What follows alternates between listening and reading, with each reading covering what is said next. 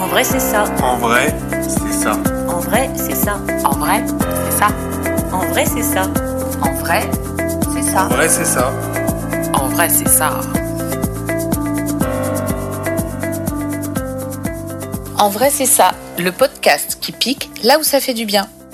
Explorer et questionner la santé sous toutes ses coutures. Idées reçues, inconscient collectif, réseaux sociaux, autant de prismes qui déforment la réalité. Prenons le temps d'écouter ceux qui expérimentent au quotidien et racontent. En vrai, c'est ça. Bonjour, je suis Estelle Barrellon, pharmacienne et naturopathe, et je cherche avec vous la meilleure façon d'aborder sa santé.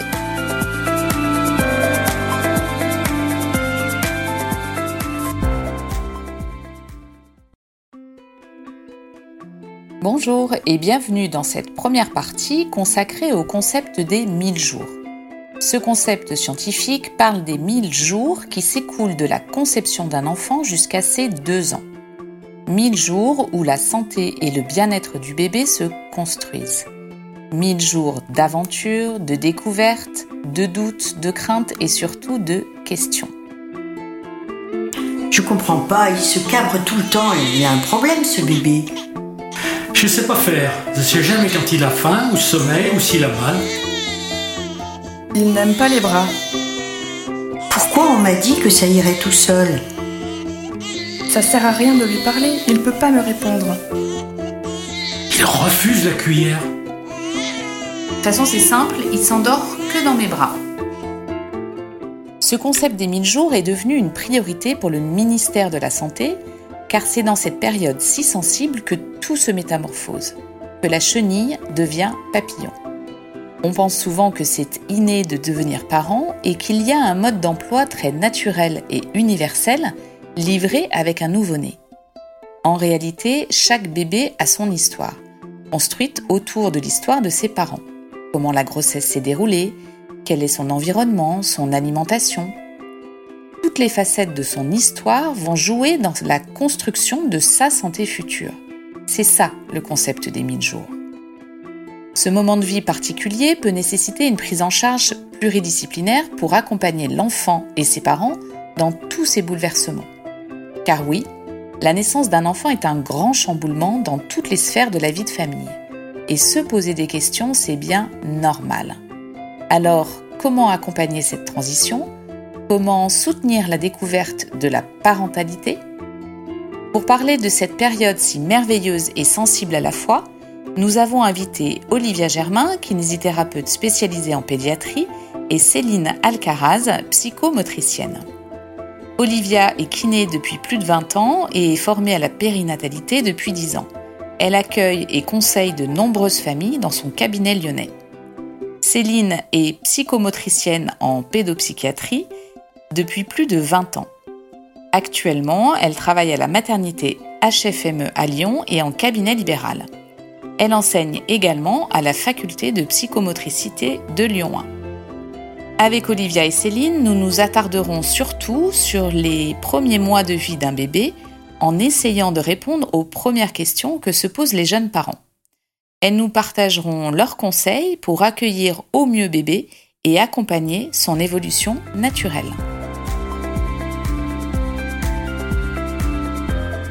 Alors bonjour Céline, bonjour Olivia, ça va aujourd'hui Bonjour Estelle. Bonjour Estelle. Bon. Euh, dans mon introduction, Olivia, je t'ai vu tout de suite réagir euh, quand j'ai parlé de grands bouleversements de la naissance. Pourquoi tu as réagi comme ça? Parce que le jour de la naissance, euh, il y a euh, deux grands bouleversements fondamentaux euh, qui sont euh, la gravité et euh, la- l'alimentation qui passe d'une alimentation continue à discontinue. Alors, on développe. on développe. Euh, au niveau de la gravité, l'enfant ne va pas pouvoir se dépatouiller tout seul de son corps et il va avoir besoin d'une aide extérieure pour pouvoir euh, s'installer et pouvoir se sentir en sécurité posturale.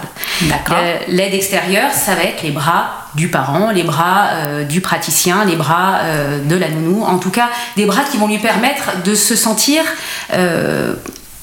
euh, tout à fait euh, stable dans euh, son corps. D'accord.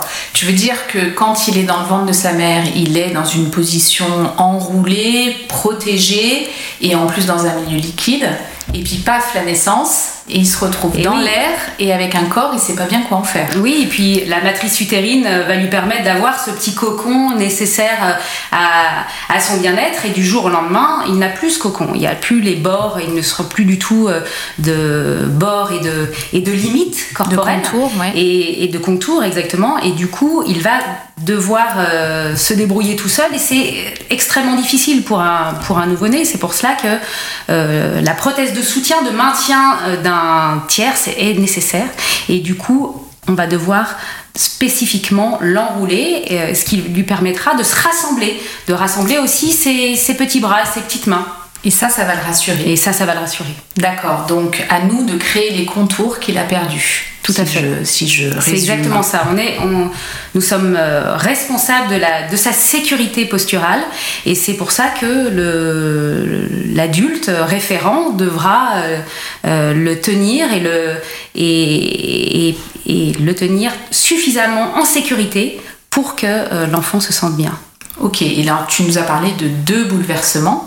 Donc je te relance sur euh, l'alimentation continue et discontinue, parce que ça aussi je l'ai appris avec toi, et ça me paraît essentiel que les parents s'en rendent compte.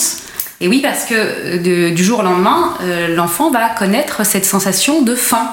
Qu'ils n'avaient pas. et qu'il n'avait pas. Et la faim, ça provoque quoi, Estelle? Ben, ça provoque de l'insécurité, ça provoque des pleurs. Oui, des pleurs, mais pourquoi? Parce que l'enfant a faim. Il a faim et donc il a mal. Il a Hein, mal. Ça, ça- Il a mal d'avoir faim, et oui, il a mal d'avoir faim. Parce que nous, adultes, on connaît, on sait qu'on va pouvoir euh, rapidement euh, manger un petit truc ou euh, le repas est- n'est pas loin. On sait qu'on va pouvoir résoudre ce- ce- cette faim et cette douleur, cette contraction de l'estomac. Lui, il, il ne sait pas comment, comment faire pour, pour être libéré de cette douleur. Donc, c'est intéressant et important de pouvoir euh, décoder un peu son bébé et de savoir quand est-ce qu'il a faim pour pouvoir le nourrir et euh, libérer ses tensions. D'accord. Euh, donc, face à ces deux bouleversements, on a un petit peu commencé à répondre, mais qu'est-ce que les jeunes parents peuvent faire? Donc, enrouler. Enrouler. Et au niveau de l'alimentation, proposer pro- à volonté Est-ce que c'est pour ça que on, on propose l'alimentation au sein euh, Alors, je te vois tiquer, Céline, allez, monte au créneau. c'est fait pour ça. L'alimentation, alors euh, pour le bébé, elle va être soit au sein de maman, ça peut être le lait maternel que la maman tire aussi et donné au biberon, et puis le lait, le lait artificiel qui peut être aussi donné en biberon. Euh, tous les pleurs ne veulent pas dire j'ai faim Bien pour sûr. le bébé, euh, même si euh, avoir un ventre plein apaise souvent son bébé. Le risque, il est, si on a une alimentation trop rapprochée, d'avoir un ventre qui est tout le temps en digestion. Et ça, on sait que chez le bébé de moins de un mois, ça représente quand même un risque euh, d'être tout le temps en digestion, on va dire. Euh, le lait maternel, on sait qu'il est plus vite digéré, donc euh, la phrase de c'est à la demande, encore faudrait-il définir à la demande de qui? Parce qu'il y a des mamans qui peuvent être épuisées aussi. Tout à fait. Hein, Est-ce que c'est la demande du bébé? Est-ce que c'est la demande du pédiatre ou la demande de la maman? Donc euh, ça, il faut pouvoir aussi être bien accompagné, euh, surtout si c'est un premier allaitement, pour trouver des repères qui conviennent à la maman. Et chaque allaitement a un peu son, on va dire son, son parcours de route euh, qui, qui s'adapte et à la maman et au bébé et au conjoint aussi qui, qui fait partie de la boucle Bien sûr. dans un projet d'allaitement, je pense. Voilà. Oui, donc le à la demande qui est beaucoup, beaucoup véhiculé. euh, les mamans sortent avec ça dans la tête, hein, les maternités. Enfin, très souvent, moi, je les entends Ouais. dire on m'a dit, je le mets au sein à la demande.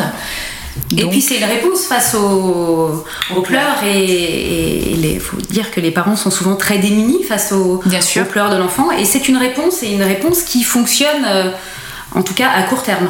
Mais c'est vrai que euh, on peut aussi se poser la question de, de, de ces maux de ventre euh, en permanence aussi chez, chez certains enfants qui peuvent être peut-être liés aussi à, à cet euh, estomac qui est tout le temps en, en train d'être en phase de digestive. Maux de ventre et régurgitation, Mm. parce qu'on va avoir des bébés qui, trop alimentés, vont présenter aussi un tableau de régurgitation qui ne sera pas forcément un reflux gastro-œsophagien qu'on peut voir dans d'autres situations Mhm. et diagnostiqué par le pédiatre. D'accord, oui, donc c'est vraiment intéressant cette notion de. C'est vrai que la maman, face à un bébé qui pleure, son premier réflexe, ça va être de l'alimenter. Donc c'est là où c'est intéressant d'identifier les pleurs, ce qui est très compliqué. Ok. euh, on parle aussi beaucoup, alors ça, je, je- Céline, j'avais envie de t'interroger là-dessus, sur le, le pot à pot. Ça, pareil, c'est des mamans euh, nous en parlent beaucoup. Quel est l'intérêt du pot à pot et est-ce que tu le recommandes? Alors, le pot à pot, je le recommande à condition que la maman en ait envie. Je pense que c'est vraiment la première condition. D'accord. Ça convient pas à toutes les mamans et ça, il faut vraiment pouvoir le respecter. La question de la nudité, de la proximité, du corps à corps avec son bébé, soit pour des raisons personnelles, culturelles. Euh, et autres, j'ai envie de dire, euh, ça va pas forcément de soi de se mettre la peau contre la peau avec son bébé. Donc euh, la première condition, c'est vraiment que la maman soit à l'aise.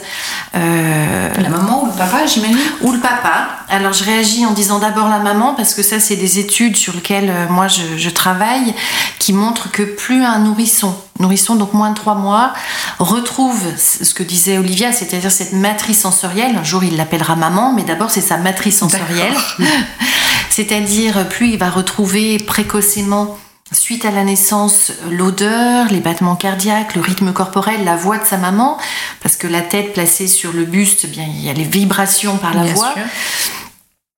Plus il retrouve ça, plus ça vient apaiser neurologiquement euh, le, le cerveau du bébé, qui aura, comme je le dis souvent, les chakras ouverts à découvrir euh, les caractéristiques sensorielles différentes que celles que représente son papa. D'accord. Voilà pourquoi je réagissais Oui, d'abord oui, sur oui. le pot à pot, maman-bébé. Mais avec son papa, bien sûr que ça peut être tout à fait intéressant.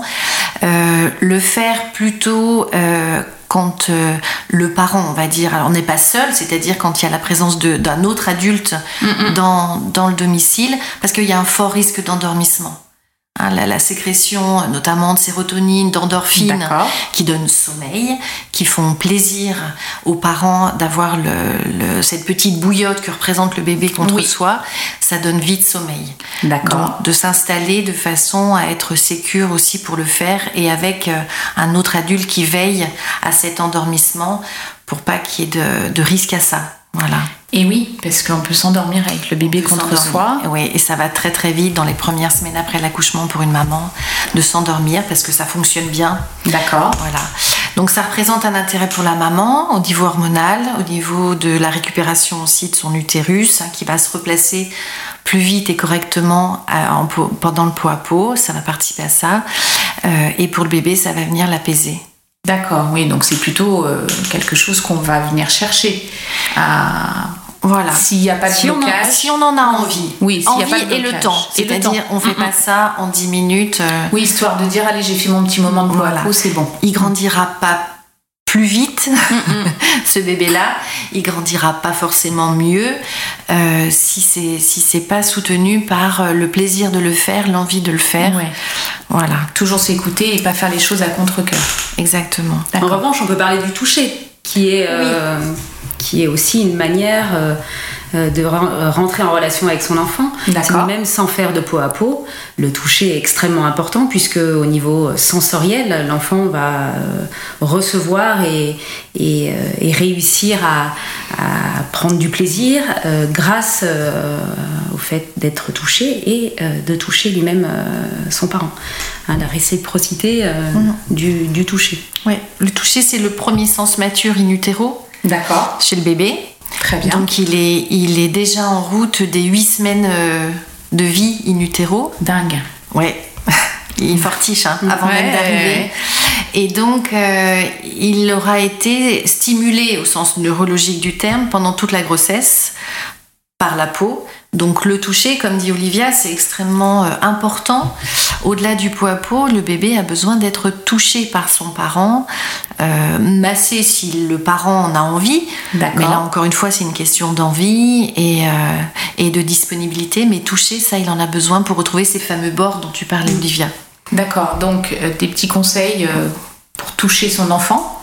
Le porter? Le porter, l'en- l'enfant.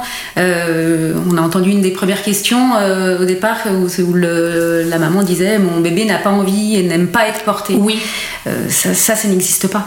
Donc le- le- l'enfant évidemment aime être porté dans les bras de, de- de ses parents et lorsqu'on a l'impression ou lorsqu'on ressent euh, des tensions de son enfant lors du portage Oui. euh, dans les bras, c'est que le portage n'est pas tout à fait euh, adapté. D'accord. Donc euh, il y a un travail pour euh, savoir porter, pour c'est pas inné le portage de son bébé. Eh oui. Donc on peut demander des, de l'aide et demander aussi des petits renseignements au sujet du portage. hein. Ça de- on ne porte pas son enfant quand on est stressé, quand on a euh, euh, 50 choses à faire dans la journée. Portage, c'est portage bras. On parle du portage bras, Oui. pas portage. oui, oui, oui, oui, oui. Portage bras. portage bras.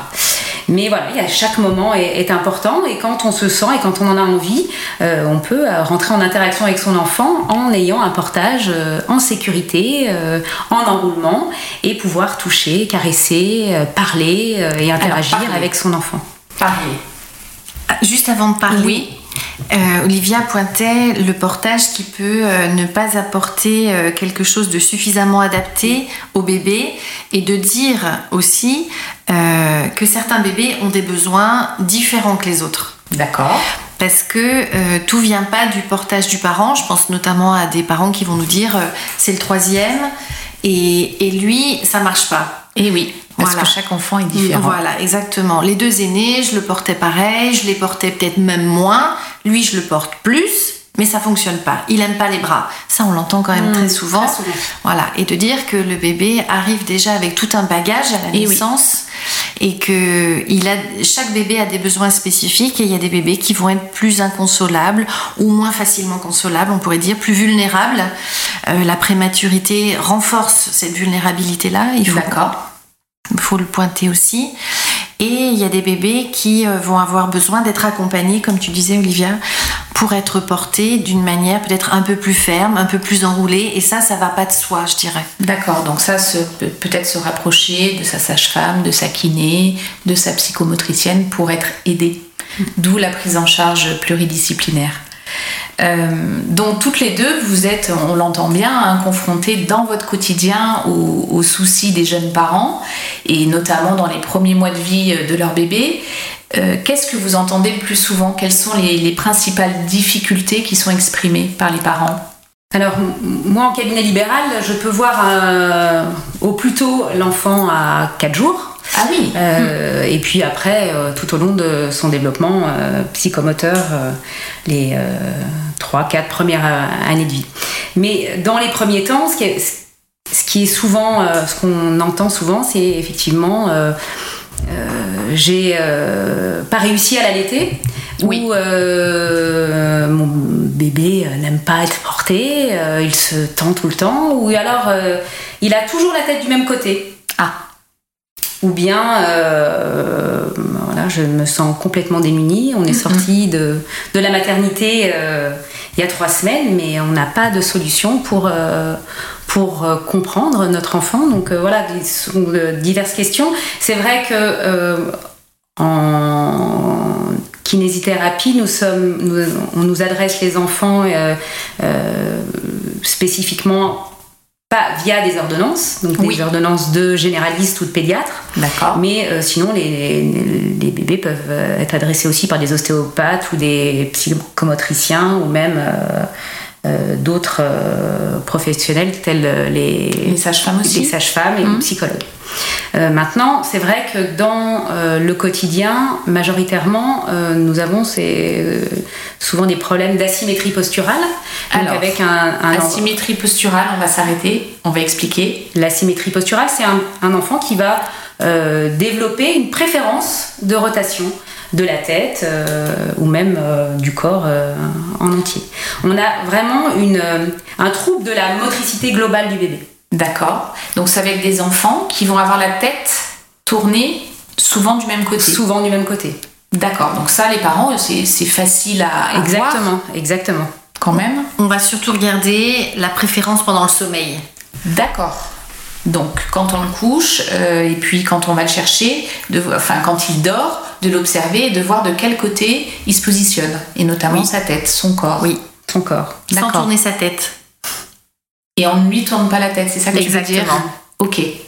Oui, parce que ça, c'est une réflexion qu'on a tous les jours, c'est-à-dire que les médecins très souvent disent euh, aux parents ça va se régler tout seul, vous lui tournez la tête de l'autre côté. D'accord. Voilà.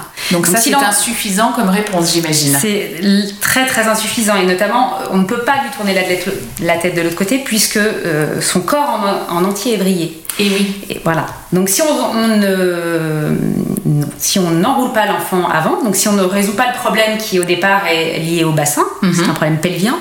euh, on Donc, peut- pelvien, le bassin. au niveau du bassin. ouais. C'est un, c'est vraiment un trouble de la motricité globale. D'accord. On, on- doit, et c'est pour ça que on va toujours euh, rester sur ce portage et cet enroulement qui est nécessaire à la libération des tensions globales du bébé et lui permettre déjà, en enroulant son bassin, de pouvoir se réaxer. Et souvent, très souvent, un enfant qui a euh, son, sa tête euh, ou qui regarde euh, 80% du temps euh, euh, du même côté, déjà en enroulant son bassin, il, euh, il revient dans l'axe.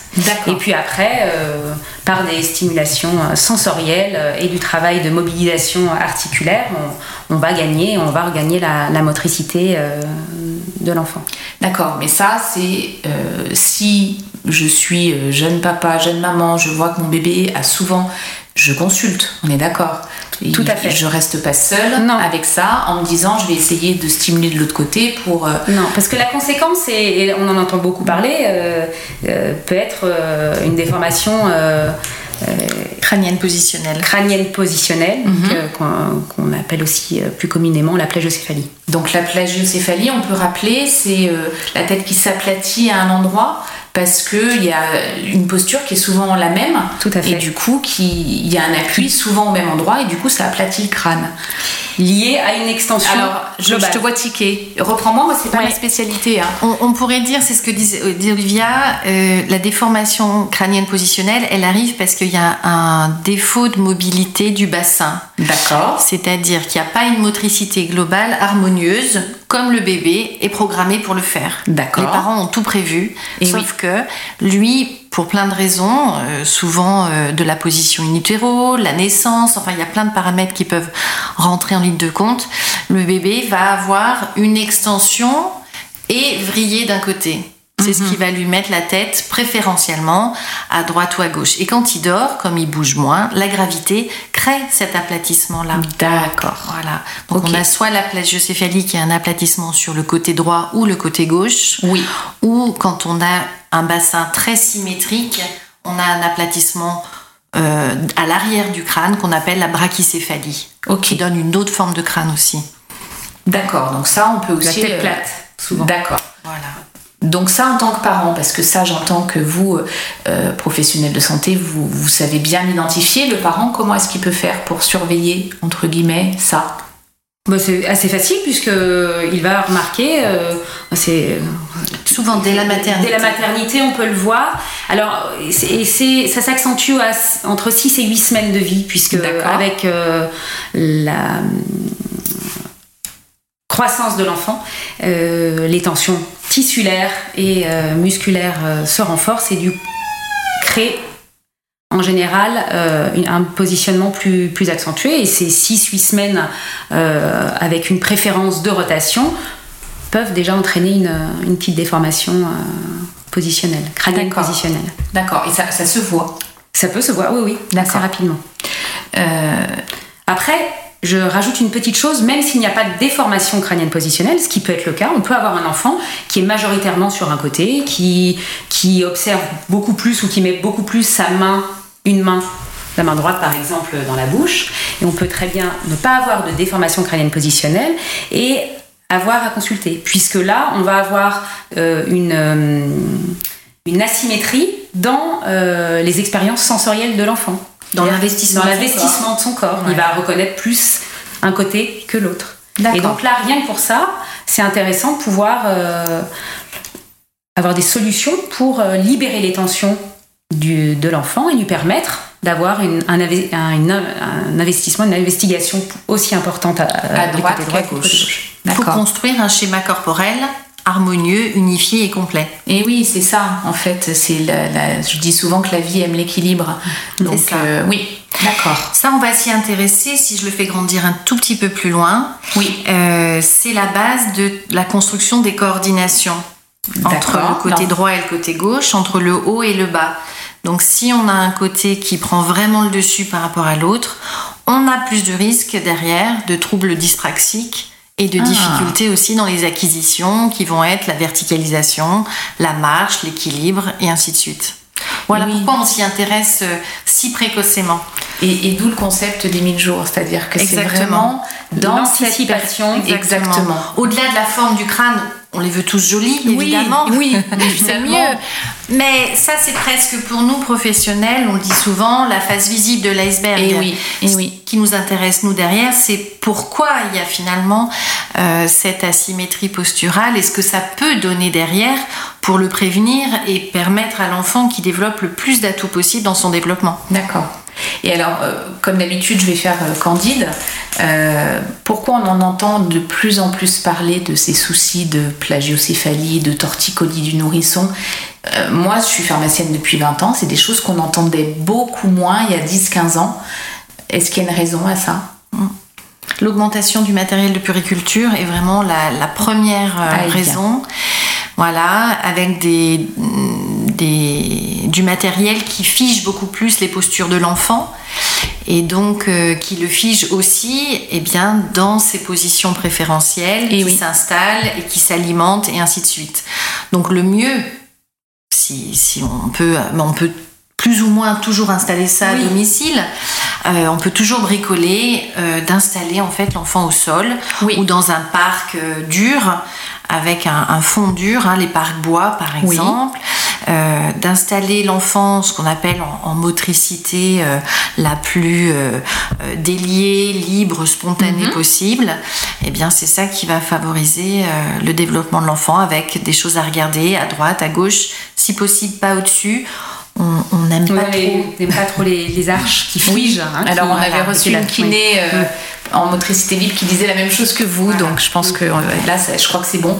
On a C'est compris vrai que la motricité trop, euh, libre va permettre euh, vraiment à, à l'enfant de découvrir son corps, découvrir son corps euh, pour lui-même, par lui-même et en relation à l'autre. C'est-à-dire que parce qu'il est en motricité libre, il va pouvoir développer et avoir des expériences sensorielles et sensorimotrices important. riches, Ouais. importantes et donc des expériences cognitives euh, Et oui, plus riches aussi. c'est- l'expérience, il va Exactement. des expériences pour. euh, D'accord. Euh, donc, si je reprends ce, que vous, ce que vous venez de nous dire, pour qu'on soit très pratico-pratique pour les parents, les COSI, les transats, que sais-je encore, les trotteurs, parce que moi j'ai des parents Les qui me disent mais on. On ne peut pas tout le temps les porter. Non, on ne peut pas toujours le déporter, mais on peut très bien les laisser au sol en motricité libre. D'accord. En motricité accompagnée, c'est-à-dire qu'on les laisse pas au sol et on va pas euh, dans la pièce d'à côté parce que ça ils vont pas aimer. Euh, Oui, donc proche de bien sûr. Ou dans des va-et-vient. Ou dans des va-et-vient. On va accompagner l'installation.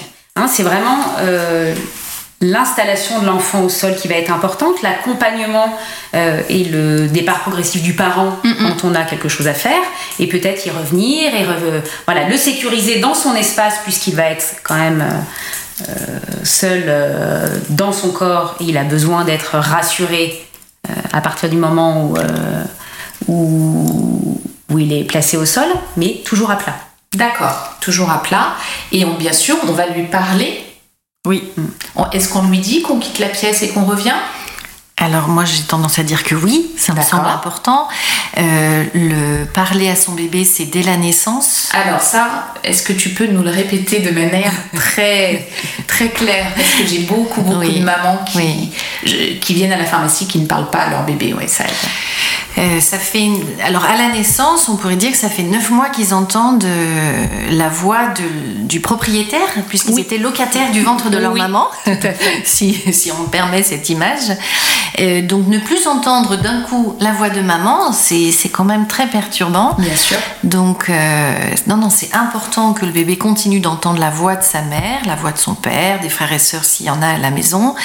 Et surtout, au-delà de parler, moi je ferais bien la différence entre parler et s'adresser au bébé. D'accord. Parce qu'on peut parler toute la journée et faire un peu la radio, le bruit Oui, de fond. oui, bien sûr. Mais le bébé a besoin à des temps précis, non pas de quantité de parole, mais de qualité de parole, Eh oui. c'est-à-dire qu'ils se sentent investis comme sujet de la relation et où il y ait un jeu, un tu, où ils se sentent concernés, c'est-à-dire qu'on l'invite à une relation puisqu'on s'adresse à lui. Et ça, c'est vraiment important. Donc, les parents, je trouve, quand ils arrivent à, à sentir cette différence-là, ils vont moins parler toute la journée à leur bébé, mais quand ils lui parlent, c'est plus de qualité parce qu'ils s'adressent vraiment à lui. Oui, donc c'est. Et ils repèrent souvent, enfin moi je vois en séance, la, la fois d'après, les parents disent, euh, bah, il réagit différemment depuis qu'on lui parle à lui.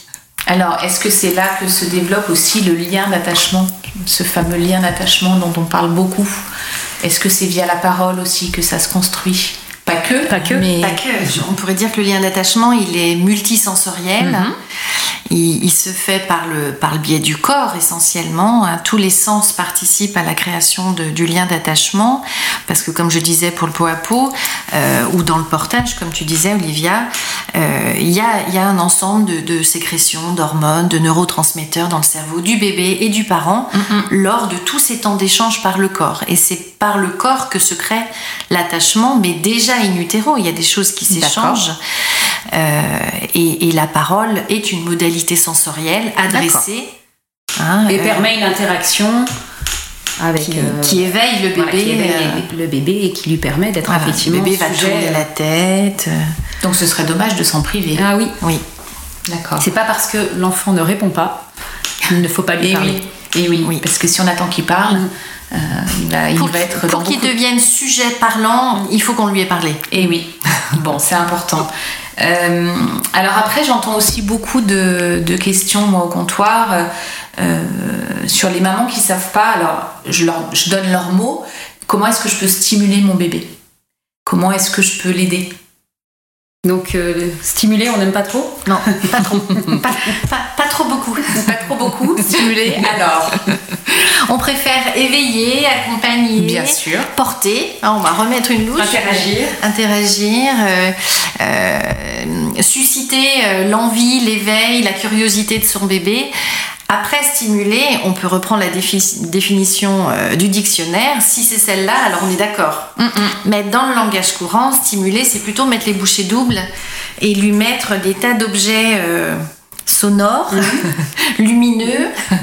Alors, il y a un moment donné où les parents lèvent les piles, donc ça, c'est bien aussi. d'accord. Mais le bébé n'a pas besoin d'être stimulé, tout est programmé neurologiquement pour se développer et franchir les étapes de son développement de la naissance à la marche. hein. C'est les, D'accord. les 1000, 1000 premiers jours. Ce qui va être important, ce sont les moments de rencontre. C'est-à-dire qu'il va falloir choisir son moment où on est le plus à même de, de communiquer, d'interagir et d'être là pour son enfant. Et de choisir des moments plutôt euh, euh, moins importants, moins nombreux. Mais être là De qualité. et de qualité. Voilà, l'interaction euh, et la stimulation, on n'a n'a pas, on n'a pas besoin d'avoir euh, 50 jouets pour stimuler et pour, pour, euh, Oui, c'est ça. pour attirer l'attention de son enfant. D'accord. Euh, oui, stimuler, ça peut être ces parents qui se mettent euh, devant leurs enfants, qui vont leur faire plein de, plein de mouvements, plein de, plein de bruits. Et oui, et, au niveau visuel et auditif, ça, ça peut être très désagréable d'avoir une sur, une, une stimulation qui n'en est plus mais qui est une distimulation. D'accord. Ok. Et puis, on peut aussi dire euh, que si euh, le, le parent a envie cette- à ce moment-là d'être dans une interaction très excitante, oui, pourquoi pas? Moi, je donne souvent l'exemple aux parents du manège. Oui. Ou la fête foraine. Bientôt, il va y avoir la Oui. des marrons, on est dans le thème.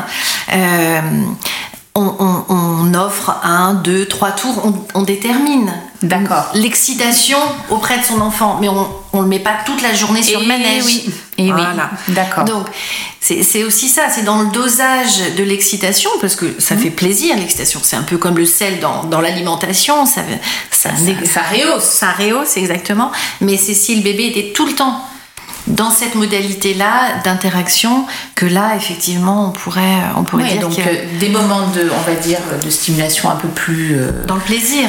D'accord. Et puis des moments plus calmes. Voilà. Et là, je pense que le, pour le moment calme, Céline, tu voulais euh, ajouter une petite chose où c'est très important aussi de les laisser seuls. Et Ah. seuls au Mm. calme. Puisque chaque moment de la vie du bébé va être aussi une façon de se construire et on est aussi dans une Oui. phase de construction lorsqu'on Oui. est au calme. Oui, on pourrait dire que là où on n'aime pas bien ce mot de stimuler le bébé, c'est que nous on pourrait y voir euh, l'injonction de dire aux parents il faut être tout le temps avec son bébé, tout le temps le porter et tout le temps le nourrir d'interaction. Je pense que là ça ferait d'autres dégâts si on était dans ce registre-là, le bébé, il a besoin surtout d'un rythme relationnel de présence-absence. D'accord. De je suis auprès de mon bébé et je le laisse sur le tapis d'éveil. Découvrir. Ou pourquoi pas dans un temps euh, de transat, mais très limité, euh, pour digérer la relation, digérer l'interaction et être en présence avec lui-même, à faire quelque chose de ce qui vient de se, se passer. D'accord.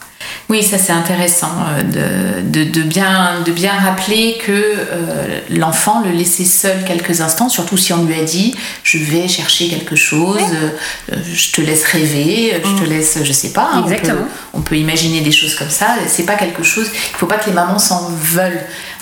si Et qu'un bébé ne s'ennuie pas. Ah, ça c'est intéressant de le dire. Ok. Ça, c'est vraiment ne- une pensée d'adulte. D'accord, c'est un biais cognitif de l'adulte qui, qui projette, euh, Et on qui projette des oui. choses. D'accord. Euh, on peut peut-être parler des bébés euh, qui ne tiennent pas en place dans les bras, qui se cabrent, qui gigotent. Comment est-ce qu'on peut expliquer ces hyper-extensions là comme ça Euh, Alors chaque, chaque enfant a son propre tonus corporel, a son propre tonus musculaire, on va dire, si De base. schématique de base. Ok. Euh, et par, euh, pour X raisons de son, histoire, comme on l'a dit, des, des mille premiers euh, euh, jours dès la conception, on a une, histoire intra-utérine et puis on a une histoire à la naissance et puis après en relation avec, avec son parent. Et tout ça, cela, ça va provoquer un certain tonus musculaire de l'enfant. Donc il y a des enfants qui vont être très très mous, très légers, très assez souples dans les bras, qui vont euh, euh, être Se lever, comme se lever, être facile à porter, être toujours euh, assez facile à, à, à comprendre peut-être. Et puis il y a des enfants qui vont être un peu plus toniques et euh, qui vont nous, on va parler d'hyperextension, et puis les parents vont parler de mon enfant se cabre ou se tend dans mes bras. Oui. Donc c'est la même chose pour nous, et c'est une question de, de contraction musculaire, euh, de tonus musculaire, et c'est là où l'enroulement va être vraiment nécessaire, et c'est l'enroulement qui va diminuer ces tensions musculaires et ce tonus global, et grâce à, à- à cette diminution du tonus, on va pouvoir avoir un bébé plus relâché, plus détendu, euh, donc plus, il va être plus rassuré, il va être euh, plus relâché, il va pouvoir mieux s'alimenter, il va pouvoir mieux digérer, mieux évacuer, et puis euh, sans doute aussi mieux gazouiller parce qu'on va placer sa bouche euh, correctement puisqu'il va être euh, en, en relâchement et donc il va être réaxé. Peut-être aussi mieux s'endormir, hein, ça va améliorer son, son sommeil et son, endorm- son endormissement. Donc favoriser aussi l'interaction puisque quand on, est, on a un tonus plus souple, et bien l'enfant se, Alors- d'autant plus Comment on les enroule ces bébés? Comment on procède? Pour la- pour l'enroulement du Oui. c'est c'est là on peut dire un petit peu la position fétale hein, avec euh, un enroulement avec un, un- un maintien du bassin en enroulement c'est-à-dire qu'on va essayer de ramener les genoux plus haut que les hanches avec un appui bassin Ok. Pliant les, les genoux. en pliant les genoux en- un peu imaginer comme si nous on était maintenu par un baudrier hein, Oui. euh, ils aiment bien avoir un soutien du bassin un soutien assez euh, tonique on peut dire parce que il Les faut jambes en tailleur. les, les, pieds croisés pour les nouveaux nouveau-nés mais euh, les genoux fléchis plus haut que les hanches D'accord. Et les, et les bras et les bras rassemblés, rassemblés sur le sur le buste. Souvent, on, on donne l'image aux parents du petit Bouddha. D'accord. hein. Oui. C'est-à-dire les genoux sont pas sur le ventre, mais en extérieur, les jambes en tailleur. D'accord. Et cette position boule, finalement, c'est ce qui va relâcher le dos, relâcher la Les bouche, tensions. relâcher le ventre. Voilà. D'accord. Jusqu'à quel âge on Le plus longtemps bébés le plus longtemps possible D'accord. On enroule dans l'écharpe de portage si Aussi, on a. bien sûr.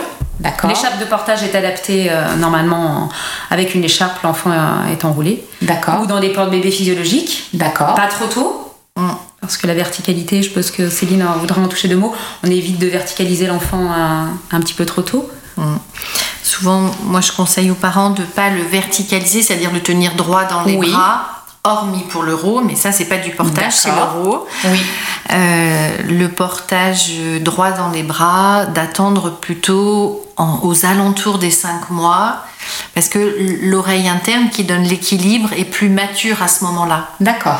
Donc avant 5 mois, on pourrait dire le plus possible en position horizontale ou semi-horizontale dans les bras, avec ses jambes euh, en Repliées. repliées, ce qui fait que le dos est tout le temps enroulé en, en croissant de lune.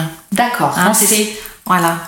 Très bien. Bon, là, je crois que on pourra aussi peut-être mettre en description du podcast peut-être des vidéos ou des, des schémas Des pour que ce soit euh, le, oui. le- le plus clair possible pour les parents. Euh, on va attaquer un autre chapitre. euh, Alors, pas, pas forcément un chapitre, mais euh, nous, on entend énormément au comptoir, les pharmaciens, euh, des demandes pour les poussées dentaires, les coliques du nourrisson. Euh, ça gâche la vie de, de pas mal de parents. Les nuits sont courtes. Euh, quelles, quelles vont être vos recommandations autour de ces sujets? Ne vous Allez. battez pas. Les coliques du nourrisson, c'est vrai que c'est, on les entend un petit peu souvent. Oui, Beaucoup, peut-être oui. peut-être un peu un petit peu trop souvent et les poussées dentaires c'est la même chose c'est-à-dire qu'on comme on sait pas trop pourquoi son enfant pleure on a vite euh, et on a envie de, de, de mettre une euh, Un diagnostic. un diagnostic, une raison, parce que ça, ça rassure. Ça rassure de se dire, bah tiens, il, a, il pleure parce qu'il a mal au ventre. Alors peut-être, euh, effectivement, le- le- le- l'enfant a une immaturité digestive euh, qui est... euh, Jusqu'à deux ans. Jusqu'à ouais. Donc c'est vraiment euh, assez long pour pouvoir. euh, Alors après, dans les trois premiers mois de, de- de vie, ça peut être compliqué avec euh, une immaturité euh, un petit peu plus importante. Après. Très souvent, et, et ça c'est un peu le, le petit truc, hein, le petit plus, et puis il faudra que, que les parents nous disent si ça fonctionne, mais l'enroulement va créer une sécurité posturale et va libérer les tensions de l'enfant, c'est ce qu'on a dit juste avant. Le tonus euh, diminue, les tensions diminuent, l'enfant s'apaise et très souvent, Il y a moins de difficultés. Bien sûr, il a moins de difficultés à digérer, puisque euh, si on, on part du principe, là tu nous disais tout à l'heure qu'il y avait beaucoup plus de une recrudescence de, de DCP, hein, de euh, déformation crânienne positionnelle et de, de troubles en tout cas de la, de l'asymétrie posturale. Et forcément, dans ces asymétries-là, les enfants, ils ne peuvent pas bien digérer. Et oui, forcément, voilà. ils sont tordus. Ils sont tordus. Donc si on libère ces tensions et si on réaxe le tube digestif, déjà on a une amélioration énorme euh, pour euh, La pour position du bébé su- sur le ventre, sur le bras, en- quand. euh, Pourquoi pas, mais avec un enroulement du bassin aussi. C'est-à-dire un a enroulement du bassin. souvent cette vue de la main qui se place sous le ventre de l'enfant, mais il faut faire attention à ce que les deux jambes ne partent pas en l'air. C'est-à-dire que c'est important d'enrouler aussi le bassin et de regrouper les jambes, les genoux plus haut que les hanches, pour que le bassin puisse être. Il faut vraiment que, que ça fasse comme un petit une position en, en Oui. C. Que la petite panthère sur le bras soit pas avec le dos creux, mais le dos rond. Donc ça veut dire, quand ils sont tout petits, parce qu'après c'est techniquement plus compliqué, plus compliqué, puis il y en a certains qui sont aussi plus lourds, mais de replier les jambes euh, de chaque côté du ventre euh, en boule. Le- les petites, euh, on va dire les petites aides type petite bouillotte avec du chaud. Est-ce que ça Pourquoi on pas peut Pourquoi pas positionner sur le ventre D'accord. Avec bébé sur le côté sous surveillance, moi je dirais. Parce que plat dos du chaud sur le ventre, on peut aussi augmenter l'extension du dos du bébé. D'accord. Alors que soi-même, quand on a mal au ventre adulte, on se met pas sur le dos, on, se met sur le côté. C'est vrai. Et c'est vrai que ça, ça me fait rebondir sur une, petite position qu'on oublie très souvent, c'est la position sur le côté latéral qu'on peut euh, vraiment euh, faire avec son enfant dès tout petit, en phase d'éveil. D'accord. Et qu'on on peut l'installer en, en position latérale, à droite, à gauche. euh, Se mettre en face. se, se mettre en face de lui, interagir avec lui, lui enrouler toujours le bassin pour lui permettre d'être en position d'équilibre, pour pas qu'il se sente déséquilibré. Mais cette position latérale est très riche pour euh, de nombreuses choses. Ouais, moi je dirais même dans, dans les gestes du quotidien, en maternité, c'est des choses que je montre aux parents dès la naissance, à la sortie du bain. D'accord. Un bébé qui est sorti du bain, placé tout de suite en position latérale, notamment gauche, avec la serviette, il est mis, pleure moins qu'un bébé qui est laissé sur le dos à la sortie du bain. Ouais, c'est des petites astuces comme ça position qui sont Mm. top. Ok, euh, on va commencer à refermer un petit peu euh, l'épisode, mais on n'a pas parlé du dodo, du sommeil. Euh, pareil, beaucoup de questions des parents. Est-ce que je dors avec mon enfant? Est-ce qu'il dort dans une pièce à côté? Comment je m'organise? Quel est votre avis sur la question? Alors la préconisation des, des médecins maintenant, euh, c'est les trois premiers mois dans la même chambre que son enfant D'accord. euh, pour euh, lutter un petit Sécuriser peu contre la sécuriser et puis pour la mort inopinée du nourrisson. D'accord. Et puis ben, après ça c'est un choix de, de- de chacun. Le cododo pourquoi pas? Le cododo avec un lit de cododo, c'est-à-dire que le cododo c'est pas euh, je dors avec mon bébé à côté de moi euh, Dans le même lit. dans le même lit. C'est je dors dans un lit adapté, en plus qui est euh, collé, Séparé. séparé avec une couverture, la couverture qui, est, qui ne peut pas euh, aller sur, Sur son enfant. fermée, d'accord. Oui. Mm. Pas de tour de lit. Oui, On redit, hein. oui, Une chambre qui est aérée, pas plus Oui. de 19 degrés. oui, c'est Et, important. et pas la couette du parent qui Mm. risque pendant la nuit de se retrouver sur le, sur le nez de bébé. D'accord. Oui, voilà. Donc oui, le sommeil ultra important, c'est le moment où les, les hormones de croissance sont, sont sécrétées. Donc on va faire attention à ces moments, euh, à ces moments importants pour le Important. développement du bébé. Pour le développement du bébé et pour le repos des parents. D'accord. Ça va être important aussi d'avoir euh, ces phases-là de. Et, et sur le plan de sa maturité psychique aussi, Oui. on peut dire que le sommeil, c'est la première activité de séparation du bébé. D'accord. Donc se séparer de son parent, aller dans le sommeil, on dit plonger, tomber dans Et le oui. sommeil. hein. Euh, il faut pouvoir le faire en sécurité si on plonge dedans quand même. Et c'est vraiment tout un travail euh, relationnel que le bébé et son parent font en même temps progressivement. C'est ça. Euh, du coup, quand le bébé est allaité et qu'il y a des. On sait que le sommeil du bébé il est haché en, en, en cycle d'une heure et demie euh, et qu'il peut y avoir des micro-réveils. Donc au début, il y a, l'alimentation qui est donnée. Euh, et puis progressivement, comment ça se passe Euh, À partir de quand on peut considérer qu'un bébé doit dormir toute sa nuit, par exemple? Après, ça, question, c'est- hein. C'est difficile c'est une question piège.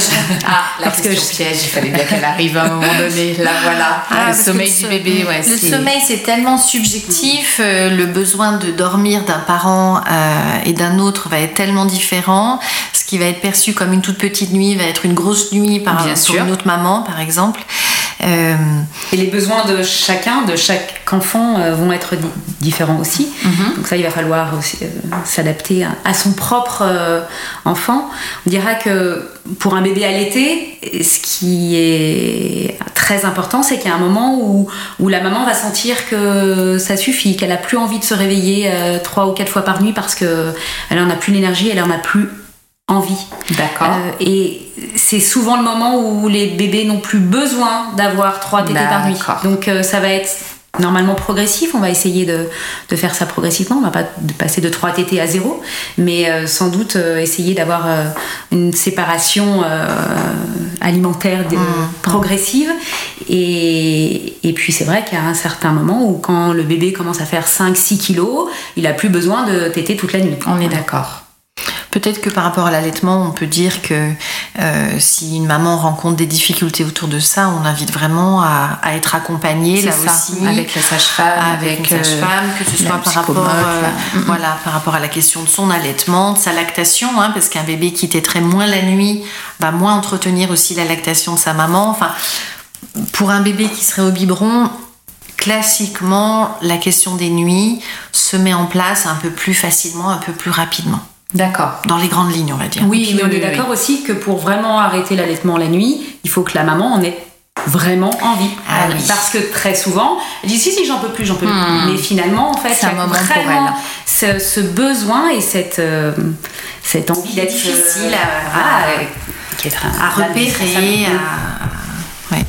Ouais, donc ça, le sevrage, c'est un moment un peu, enfin le sevrage en tous les cas, l'espacement des tétés, c'est quelque chose qui de pas rester seul avec euh, ces soucis-là. Hein. Tu Oui. as vraiment insisté quand on a préparé ce, podcast et ce sera peut-être une bonne façon de le terminer. Oui, si on peut De- dire de ne pas rester seul avec toutes ces questions, surtout pas, parce que c'est dommage et parce que souvent on peut avoir des réponses et on peut assez rapidement être euh, rassuré euh, face à, à toutes ces angoisses et ces, Oui, et ces puis questionnements. sortir de l'idée reçue que tout est naturel et spontané. En fait, ça s'apprend. Bien sûr. Euh, on apprend à découvrir son enfant. Ça s'acquiert. Ça s'acquiert, tout à fait.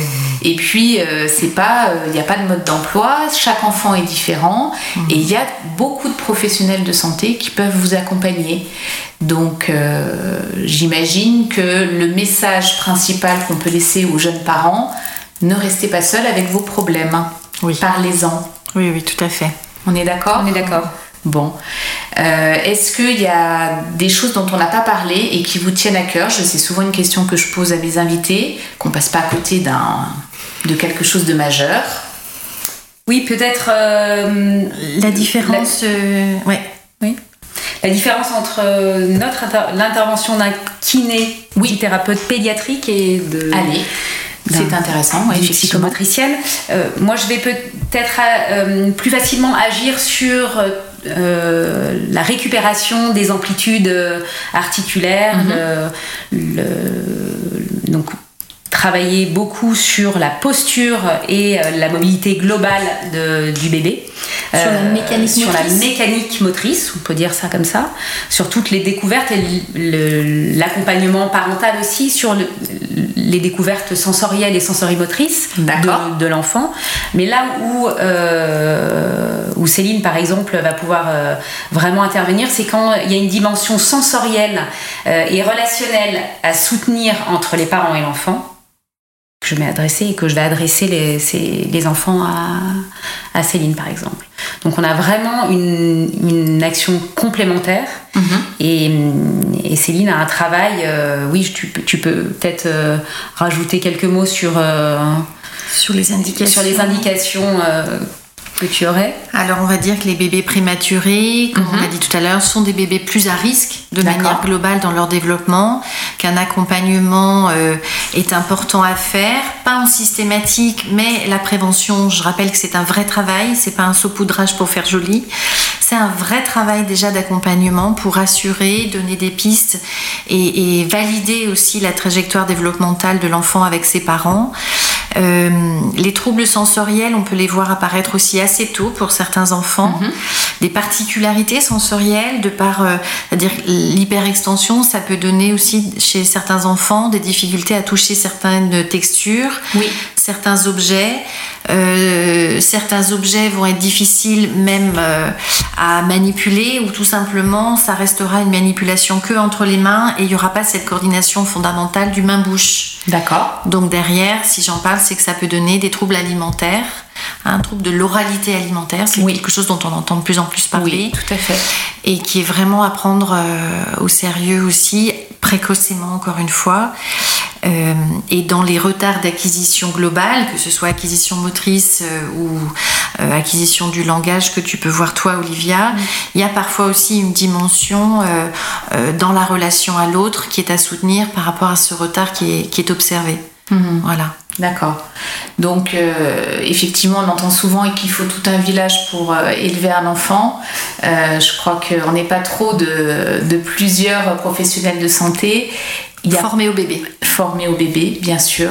Il n'y a pas de questions idiotes. Non, je a pense jamais de que voilà, il faut libérer la parole autour de Et ça. nous-mêmes, on travaille pas seul parce qu'on a besoin aussi de l'aide de, de nos confrères, Bien et de sûr. des spécialistes pour pouvoir tout comprendre et, pour avoir une prise en charge euh, adaptée On travaille régulièrement avec Oui. euh, des ostéos, euh, d'autres psychomodes quand on a besoin d'échanger, d'autres kinés, de sages-femmes. euh, Oui, voilà. donc voilà, ne restez pas seul avec vos questions. S'il y a des choses qui vous dérangent, c'est certainement qu'il y a quelque chose qui dérange. Donc parlez-en, parlez-en à votre pédiatre, parlez-en à votre sage-femme, parlez-en à votre kiné, parlez-en à votre psychomotricienne, à votre psychologue.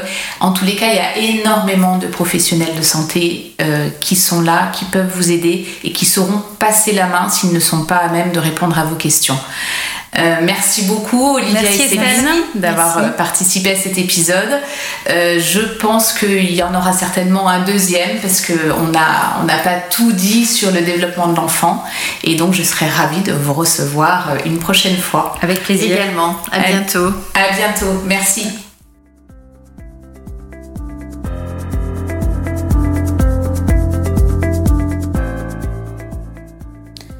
Cet épisode sur le concept des 1000 jours première partie touche à sa fin. Je terminerai en empruntant les mots de Victor Hugo dans son poème Lorsque l'enfant paraît. Lorsque l'enfant paraît, le cercle de famille applaudit à grands cris. Son doux regard qui brille fait briller tous les yeux. Et les plus tristes fronts, les plus souillés peut-être, se dérident soudain à voir l'enfant paraître, innocent et joyeux. Merci beaucoup pour votre écoute et je vous dis à bientôt pour un nouvel épisode d'En vrai, c'est ça.